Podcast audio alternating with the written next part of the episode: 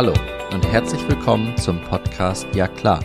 Mein Name ist Stefan Berndt und ich bin Experte für Personalmanagement und Führung. In der heutigen Podcast-Episode darf ich Anne Zoppelt begrüßen. Anne ist HR Matchmakerin und Inhaberin von Talentrix Consulting.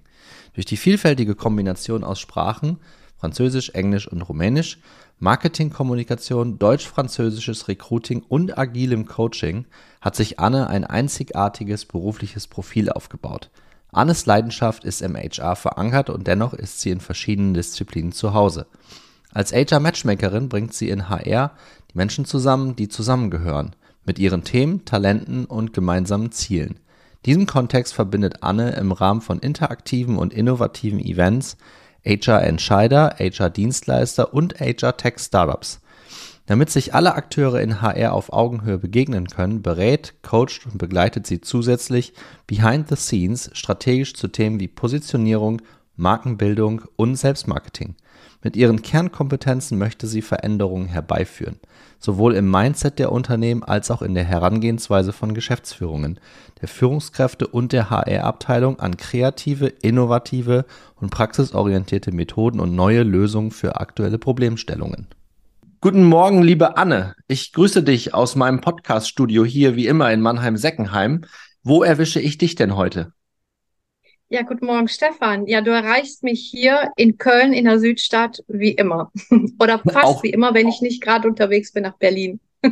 Auch, auch, auch wie immer. Ich krieg, ich krieg schon das Feedback aus der Community, dass Mannheim-Seckenheim irgendwann nochmal richtig berühmt wird, äh, weil ich ständig aus, aus meinem Tonstudio hier sende. Es ist kein Tonstudio, es ist einfach ein, ein, ein Dachgeschossraum mit einem Mikro und einem Laptop mhm. und Abfahrt. Aber das macht es bei Ja klar, glaube ich, auch so, so speziell. Und ich bin ähm, stolz, dich als ähm, Interviewpartnerin auch gewonnen zu haben. Wir haben vorhin kurz schon ähm, so ein bisschen im Vorgespräch darüber gescherzt, dass wir das ganze Ding eigentlich schon letztes Jahr im September aufnehmen wollten ähm, und dann aber aus verschiedensten Gründen das sich immer wieder gezogen hat. Nichtsdestotrotz, das Thema, was wir heute begleiten wollen, ist tatsächlich ein sehr wichtiges. Und kurz vorneweg, nein, das ist nicht die nächste Episode über HR Marketing oder über Employer Branding. Nein, mhm. es geht tatsächlich heute mal die Gedankenwelt ein wenig umzudrehen und zwar zu schauen, wie kriegen wir das denn als HRler hin oder wie ich es nenne, PW, also ich mache aus Human Resources, People and Workplace, das ist heute mhm. nicht das Thema, aber wie kriegen wir es denn im, im HR hin, für uns Marketing zu betreiben. Das ist so mhm. der rote Faden für unsere Folge heute mit der Anne. Und Anne, als allererstes, wenn wir über Marketing in HR sprechen, was kommt dir da als erstes in den Kopf hinein? Es kommt mir das Bild, äh, lasst es mich so formulieren, einer, ich sag mal, grauen Maus, äh, die man kennt es vielleicht so oft äh, aus Partys oder von Partys, wenn man irgendwo hingeht. Die Marketingleute, könnt ihr euch vorstellen, auf der, auf der letzten Unternehmens- oder Weihnachtsparty, das sind eher so die bunten Vögel, die Flamingos unter den Mitarbeitern. Man erkennt sie sofort am Gang, am Stil, am, am Auftreten.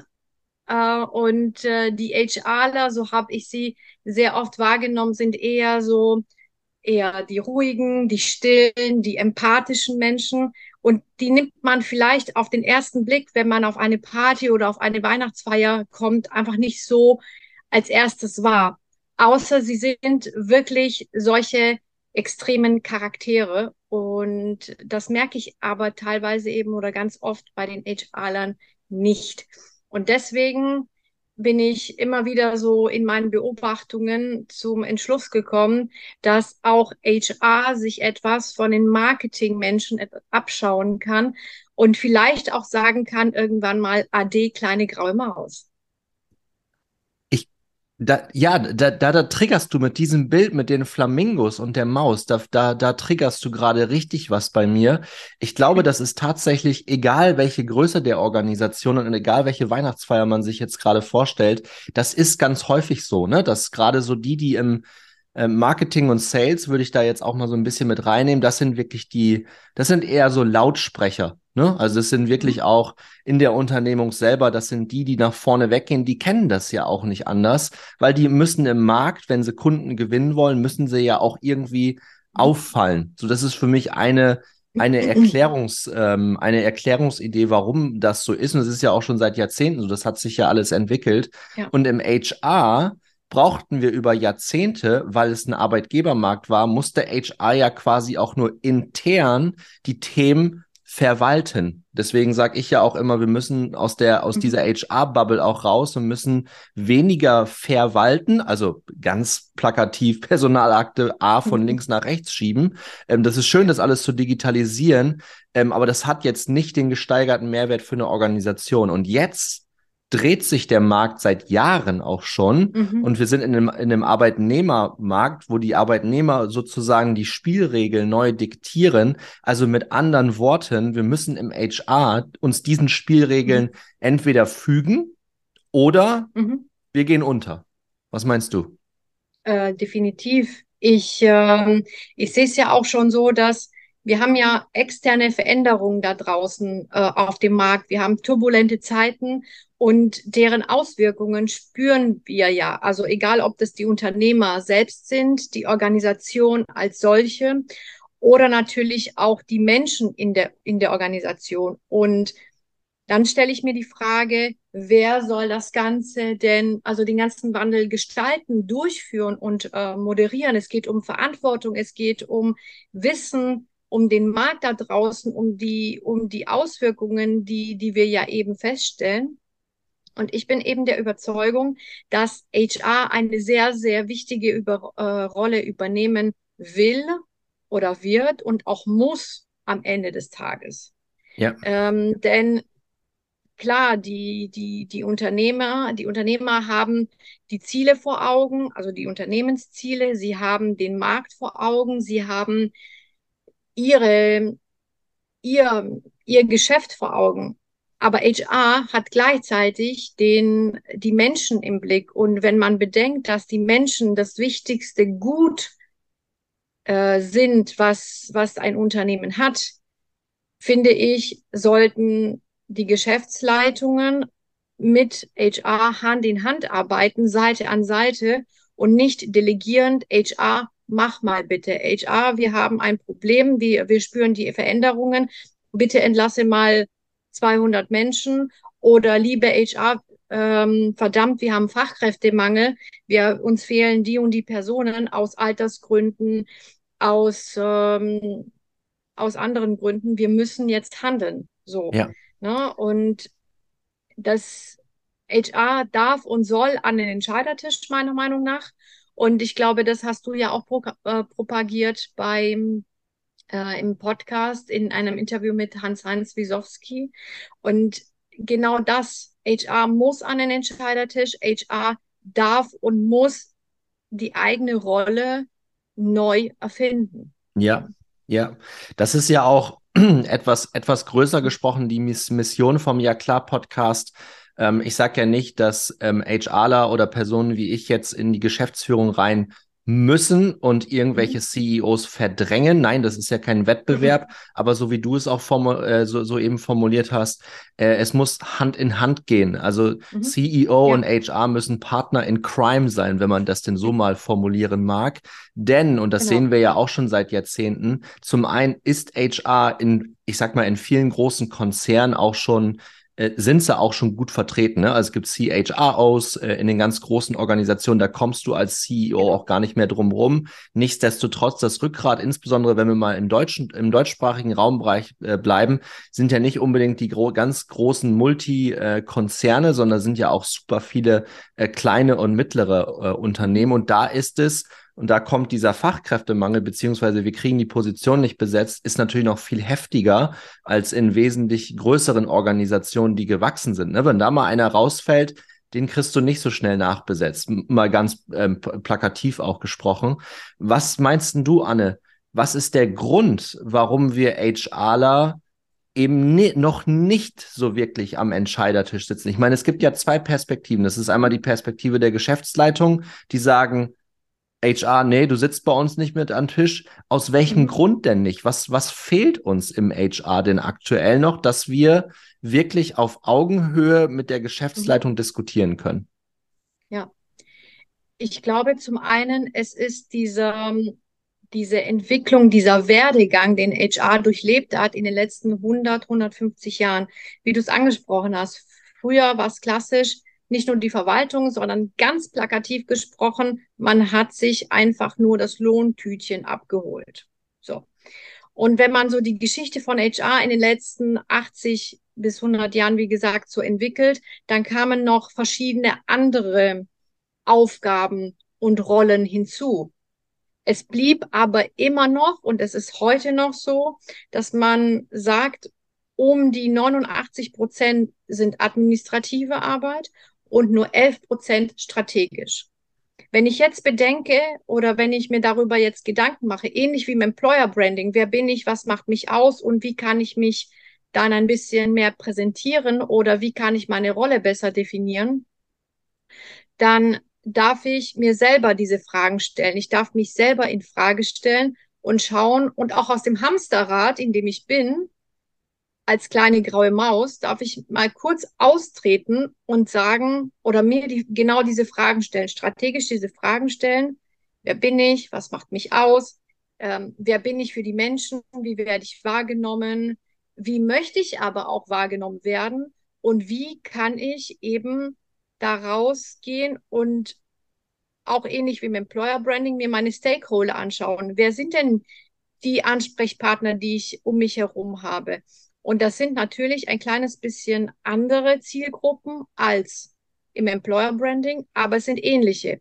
Ich habe die Geschäftsführung zum einen und da muss ich auch zielgruppengerecht handeln, was viele ähm, schon machen, aber eben noch nicht alle, weil sie sich diese Fragen noch nicht gestellt haben. Ich habe aber die Menschen, mit denen muss ich ganz anders kommunizieren, deren muss ich auch ganz andere Botschaften aussenden als der Geschäftsführung. Und natürlich habe ich dann die, äh, die Führungskräfte zum anderen noch als, ähm, als Stakeholder, als Zielgruppe. Und dann habe ich natürlich, da geht's dann ins Employer Branding rein, die externen, die Talente und alle anderen externen Stakeholder. So. Und dann glaube ich, wenn wir diesen Spagat schaffen wollen oder diese Verwandlung schaffen wollen vor der grauen Maus, wie ich es nenne, zum Leuchtturm, dann sollte es einfach Mut haben. Also HR darf Mut haben, sich mal so zu zeigen, vielleicht auch mal aus ihrer Komfortzone rauszugehen, aus der sie sich ja so wohlfühlen mhm. und eben mal was anderes ausprobieren. Und das, das fehlt einfach aufgrund der Persönlichkeit vor allem, aber auch noch an, aufgrund der, Tatsache, wie vielleicht HR noch in, in, in Teilen auch gelehrt wird. Klassisch einfach nur als Teil von BWL. Und auch das ist wiederum eine Sache. Wir, äh, wir hatten das ja vorhin auch schon im Gespräch, ja. Ich finde es sehr bemerkenswert, dass ganz viele HRler aus der BWL-Welt kommen, weil es ja Grundvoraussetzung ist, dass man BWL studiert und dann einen Teil auf Human Resources dann als Spezialisierung geht. Aber ich habe immer wieder das Gefühl, dass HR diesen, dieses Wissen, was es sich im Studium oder dann auch im Laufe der Jahre angeeignet hat, mal ganz gerne an der Unternehmenstür einfach abstreift. Ja. ja, Und das, der das Unternehmergeist fehlt so ein kleines bisschen. Ja? Ähm, Stimme ich dir zu. Ich glaube, wir können das ganz große Rad heute nicht, nicht auspacken. Ähm, ich habe dazu ähm, im vergangenen Jahr in 2022 mal mit dem Tolga Sinar auch, auch dazu gesprochen, dass wir eigentlich müssen wir schon in der in den Studienordnungen an den Hochschulen und Universitäten unseres Landes, da müssten wir eigentlich idealerweise anpacken, weil du sagst es richtig. Ähm, als ich mich damals fürs Studium interessiert habe während des Zivildienstes, das gab es tatsächlich damals noch, da wusste ich, okay, ich möchte, ich möchte ähm, Personalwesen studieren und mhm. ich würde sagen, neun von zehn Studiengängen waren tatsächlich BWL, Makro, Mikroökonomie, mhm. VWL ja. und dann ein Semester Spezialisierung Personal. Dann ähm, ja. habe ich aber gefunden, und da, das habe ich dann letztendlich auch studiert, das wissen auch die meisten, dass ich dann äh, nach Ludwigshafen am Rhein gezogen bin, um dort internationales Personalmanagement und Organisation zu studieren. Das gibt es mhm. aber auch nur in Ludwigshafen. Ich glaube, es gibt noch ein, zwei andere Hochschulen in Deutschland, die das so von der Pike auf machen. Und da startest du natürlich auch erst mit Grundlagen, was didaktisch natürlich ja. vollkommen richtig ist.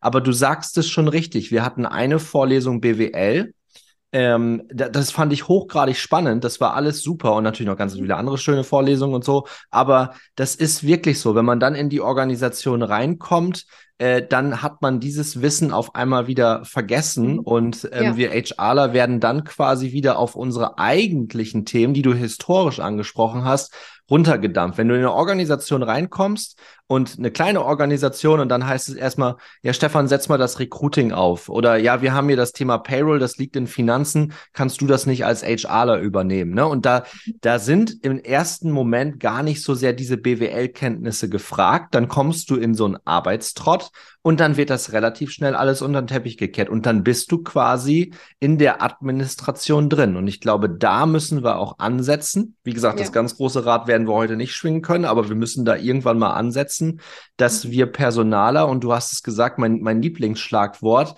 nämlich Mut also auch mal Dinge vorantreiben zu wollen, auch mal die Idee zu haben, das machen wir jetzt einfach mal so. Und wenn, wenn wir das verkacken, ja, dann verkacken wir es halt. Machen andere Abteilungen doch auch. Also wenn ich da wieder ja. den Wink Richtung Vertrieb hinbekomme, ähm, mhm die haben eine ganze Menge Mut. Die haben ein sehr großes Selbstvertrauen. Ähm, die wissen nämlich, dass im Vertrieb, die müssen neunmal auf die Fresse fallen, um es pla äh, plakativ wieder auszusprechen, ähm, um mhm. einmal am Ende des Tages zu gewinnen. Aber wenn ja. sie dann den Deal gewonnen haben, dann kannst du man laufen, weil dann sind das die also ganz viele dann, ähm, die rennen mit einer Glocke durchs Unternehmen und haben den Deal geschossen und dann, da gibt's, da gibt's die mhm. dollsten Geschichten dazu. Und das haben wir im HR. Jetzt stell dir mal vor, also ich habe das noch nie gesehen, wenn wir, ich persönlich mache das schon so einigermaßen, aber ich bin da auch eine andere Type. Ganz ehrlich, eigentlich müssten wir, wenn wir ein richtig, richtig starkes Talent für unsere Firma gewonnen haben, egal ja. ob das jetzt wirklich ein ähm, ob das auf der Mitarbeiterebene ist, ob das ein Teamleiter ist, ob das eine Führungskraft ist, völlig egal, müssten wir eigentlich auch die Glocke rausholen und sagen, wir haben es geschafft, ähm, jemanden für diese Organisation zu begeistern, der diese Organisation verändern und besser ja. machen wird. Ich möchte noch einen kleinen Schritt äh, vorgehen und den vorwegnehmen. Es ist, glaube ich, ganz wichtig für HR, dass sie sich dass Sie, äh, wenn Sie schon über das Thema Menschen sprechen oder das Thema sich auf die Fahne schreiben, dass Sie Menschen auch beobachten und wahrnehmen und auch schauen, wie sie funktionieren. Und wenn ich als HRler ähm, merke, wenn ich neu in einer Firma bin, wie das Mindset der Geschäftsführung ist oder wie das Mindset der Mitarbeiter gegenüber HR ist, dass ich mich dann wirklich einfach auf mich besinne und schaue, dass ich mich nicht gefangen nehme sozusagen oder mich äh, ja gefangen nehmen lasse von diesem Trott oder von dieser Haltung, von dieser Meinung, sondern mir selber eine Meinung bilden, was will ich, was will ich auch erreichen, wo will ich hin. Und mir fällt es persönlich einfach, mittlerweile seit ein paar Jahren, seitdem ich äh, systemischer Coach bin, weil ich versuche, alles immer im System anzuschauen. Und HR ist nun mal in diesem Mikrokosmos oder auch Makrokosmos ja äh, drin und es ist ein Teil des Ganzen. Ja. Also muss ich mir anschauen, wie funktionieren die Abteilungen, wie funktioniert die Geschäftsleitung, nach welchen Regeln funktionieren die, welche Standards, sage ich mal, habe ich. Und wenn ich da eben mein größtes Talent einbringe, sprich, dass ich hineinspüre und gucke, wie ticken die, dann kann ich auch auf sie eingehen und entsprechend dann mich aber auch selbstbewusst hinstellen, weil ich weiß, wer ich bin als HR, was ich auch möchte, um dann auch mit den anderen entsprechend zu kommunizieren, sei es die Geschäftsleitung oder die Führungskräfte oder die Mitarbeiter.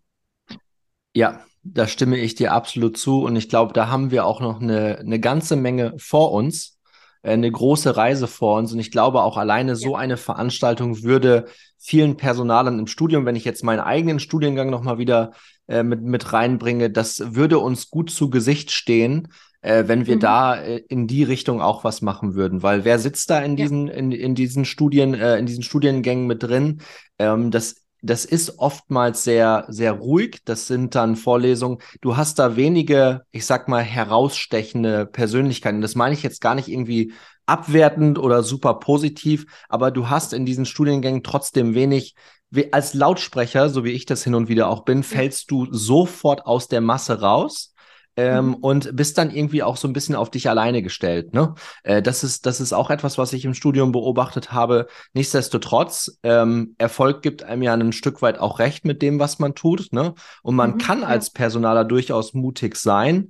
Ähm, ich bin das immer schon so gewesen, das ist so ein bisschen meine, meine Natur. Ähm, aber da müssen wir, glaube ich, oder wir zu zweit können da auch den Markt ein bisschen educaten. Wir müssen den Personalern, also der neuen Generation, müssen wir auch Vorbild sein, ne, dass das funktionieren mhm. kann. Ähm, und da ist es wiederum ganz wichtig, auf diese ich sag mal, auf diese überfachliche Kompetenz äh, mutig zu sein und das auch mal ein bisschen näher zu beschreiben, was das genau bedeutet. Das heißt jetzt nicht, dass man zum Geschäftsführer ins Büro rennt oder so und auf den Tisch haut und sagt, ich gehöre jetzt mit zu dir an den Entscheidertisch. Nein, man muss sich da tatsächlich ein paar Sporen auch verdienen. Das ist auch okay. Und wie du sagst, ne, als allererstes zu lernen. Ja, genau. Als allererstes zu lernen, seine Hausaufgaben zu machen, eine Organisation, sich ein paar Wochen Zeit nehmen, je nach Größe der Organisation natürlich auch, mhm. ähm, und dann auch versuchen zu verstehen, ähm, was ist so die Sprache, die zwischen den Zeilen gesprochen wird. Ne? Also nicht ja. das, was in Meetings sozusagen gegenseitig äh, voneinander verlangt wird, sondern was ist, was sind so die kleinen Nuancen. Also ich glaube, so diese Beobachtungsgabe, ich glaube, das ist ein, das ist ein erster guter mhm. Hinweis, in eine ja. Organisation reinzukommen, sich zurückzustellen und dann versuchen, auch wie du es sagst, die, die Systeme oder wie ich es sage, immer versuchen, den Kontext aufzubauen. Ne? Also Kontext ist enorm entscheidend und ja. nicht in dieser mhm. eigenen HR-Bubble zu leben und dann sich sozusagen immer als Opfer auch hinzustellen. Du, du sagst nichts anderes, was ich vorhin gemeint habe mit dem unternehmerischen Geist, ja. Denn ich brauche einen Blick oder einen neuen Blick auf die inneren Verhältnisse und das Verhalten der Menschen.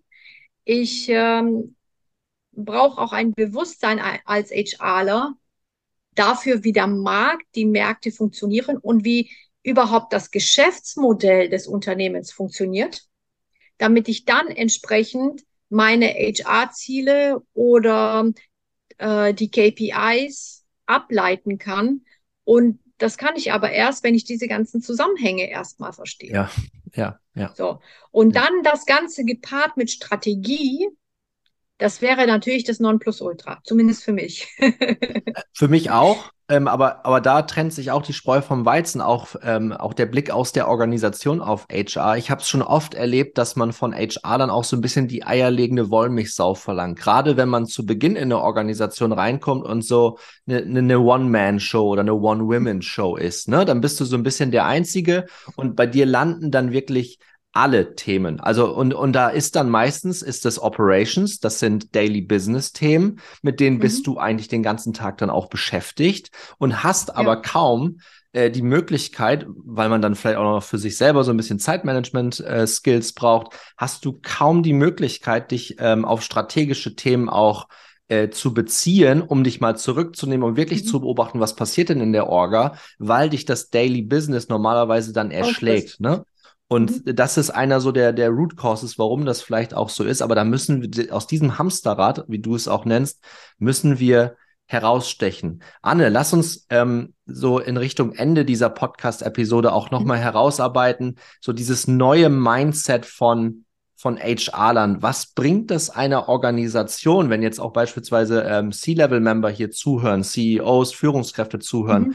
Was würde das einer Organisation für einen Wertbeitrag leisten, wenn wir dieses Mindset im HR ändern? Es ist einfach, ähm, wie soll ich das, äh, wie soll ich das sagen? Es bringt es bringt dem ganzen Unternehmen etwas, weil die, ich sag mal, die kleinen, alle kleinen Rädchen noch viel stärker ineinander greifen und auch besser damit ineinander ähm, arbeiten. Wenn jeder so seine Sache macht, dann können wir auch ähm, einen, einen, einen, einen großen Beitrag oder ein großes Ganzes schaffen ja.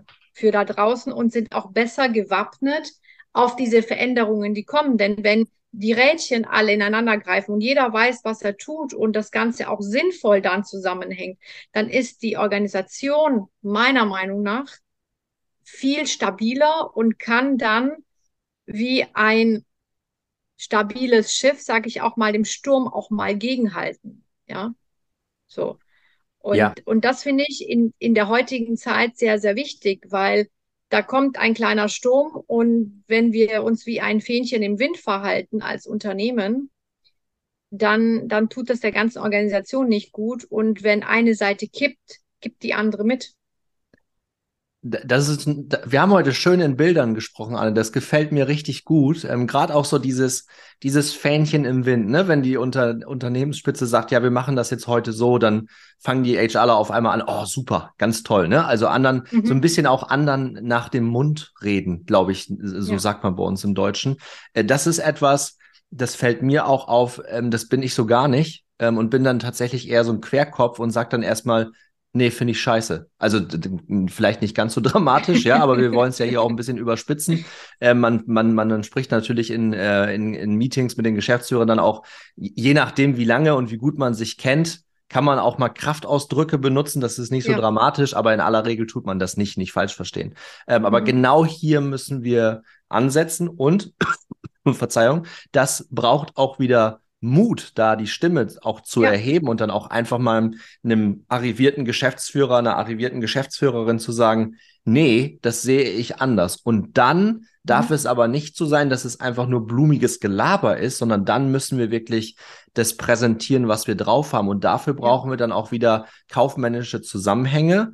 Dafür haben wir dann den exzellenten Blick auf die Leute und wir können nicht immer nur mit, nur mit, mit Untergangsszenarien äh, argumentieren, mhm. so nach dem Motto, ja, die Leute verlassen uns dann alle. Nein, das ist auch nicht so. Also Mitarbeiter per se complainen und pöbeln sehr viel und gerne, aber mhm. die Entscheidung, dann eine Organisation zu verlassen, das ist nochmal ein anderer Schnack. Das dauert ein bisschen. Ja. Und äh, lass uns mich mal vielleicht auch so runterbrechen, dieses, die Zahnrädchen, die ineinander laufen. Wenn wir das haben, äh, bedeutet das für mich, es, äh, es sind Anzeichen von crossfunktionalem Denken und Handeln. Und die Silos, die es in den Unternehmen gibt, sind aufgebrochen. Ja. Und was ein ganz wichtiges Stichwort neben dem Mut ist, ist auch die Vernetzung, egal ob die geistige oder physische Vernetzung. Und das ist meiner Meinung nach die Rolle von HR.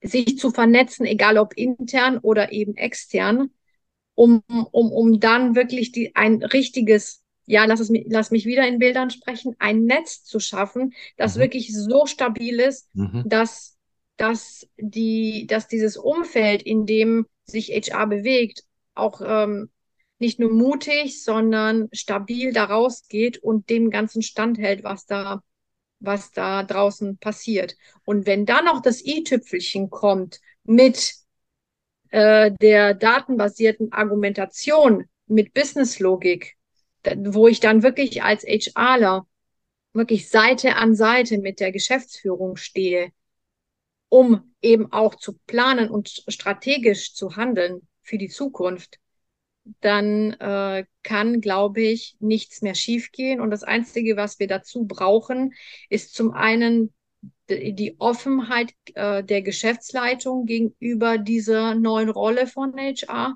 und auf der anderen Seite die Offenheit von HR, wenn sie sich nicht als, ähm, als so ein Leuchtturm sieht, zumindest genau die Offenheit, dahin zu kommen und ja. auch in diese Rolle hineinzuwachsen. Stimme ich dir komplett zu, Anne. Das ist immer, das ist keine Einbahnstraße, ne? um auch da mal wieder in einem, in einem Bild zu sprechen, sondern das muss wirklich in beide Richtungen gehen. Wir müssen, aber da, wir müssen bei uns anfangen.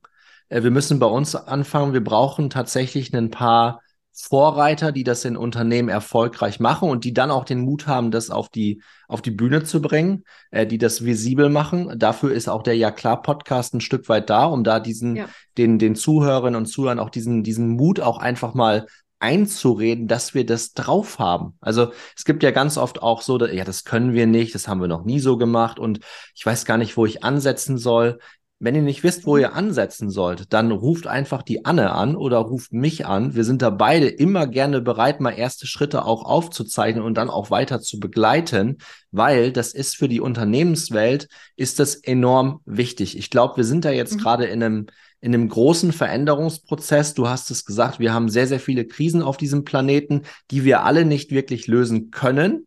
Ähm, wir können ja. uns davon aber auch nicht erdrücken lassen, denn das Leben geht jeden Tag ganz, sozusagen ganz normal weiter, auch im Unternehmenskontext. Und diese Einbahnstraße, klar, wenn wir bei uns anfangen und zeigen, hey, da funktioniert was, dann wird es auch irgendwann das Rädchen geben, dass sich Geschäftsführer sagen, und die gibt es tatsächlich, diese Geschäftsführer und Geschäftsführerinnen. Es ist jetzt nicht so, dass es die nicht gibt. Ähm, oh, das, das hat einen Mehrwert für die Organisation. Der kann so und so argumentieren. Das, das macht Spaß. Ähm, viele Geschäftsführer gibt es davon, glaube ich, noch nicht, aber auch da ist ein Wandel jetzt gerade, ähm, weil viele äh, der alten Generation, der Babyboomer, jetzt so langsam rauswachsen aus dem Markt. Ich sage es jetzt wieder ein bisschen provokant und auch ähm, ähm, auch ein bisschen provoka ja, provokativ einfach. Und eine neue Generation kommt jetzt so ein bisschen mit rein. Und die müssen wir beeinflussen lernen, äh, dass wir mit den Themen, die wir vorantreiben wollen, auch wirklich sozusagen in der Entscheidung am Entscheidertisch mit dran sitzen und somit die Organisation vorantreiben. Genau. Und das ist am Ende das Ziel von allen doch. Wir möchten, dass die Organisation, sage ich mal, gesund ist und auch stetig wächst und auch stabil ist, um das äh, dem oder dem da draußen irgendwie zu trotzen.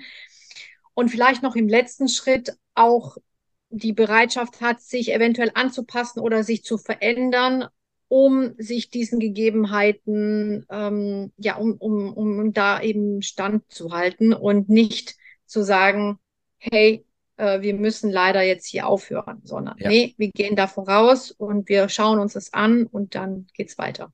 Ja, standfest. Egal in was für eine Richtung, aber es ja. geht definitiv ja. weiter. Ja. ja, genau so ist es.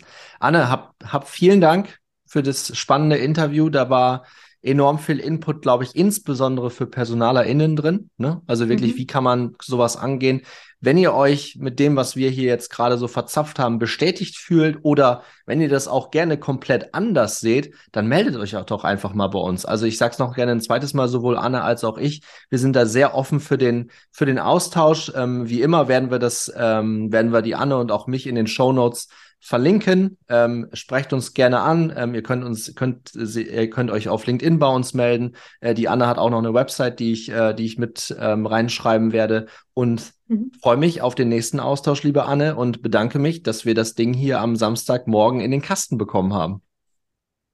Vielen Dank dir nochmal für die Einladung und dass wir hartnäckig äh, unsere Verabredung weiterverfolgt ja. haben. Ja. Danke dir, allen ein schönes Wochenende. Bis dann. Tschüssi. Danke, bis dann. Tschüss.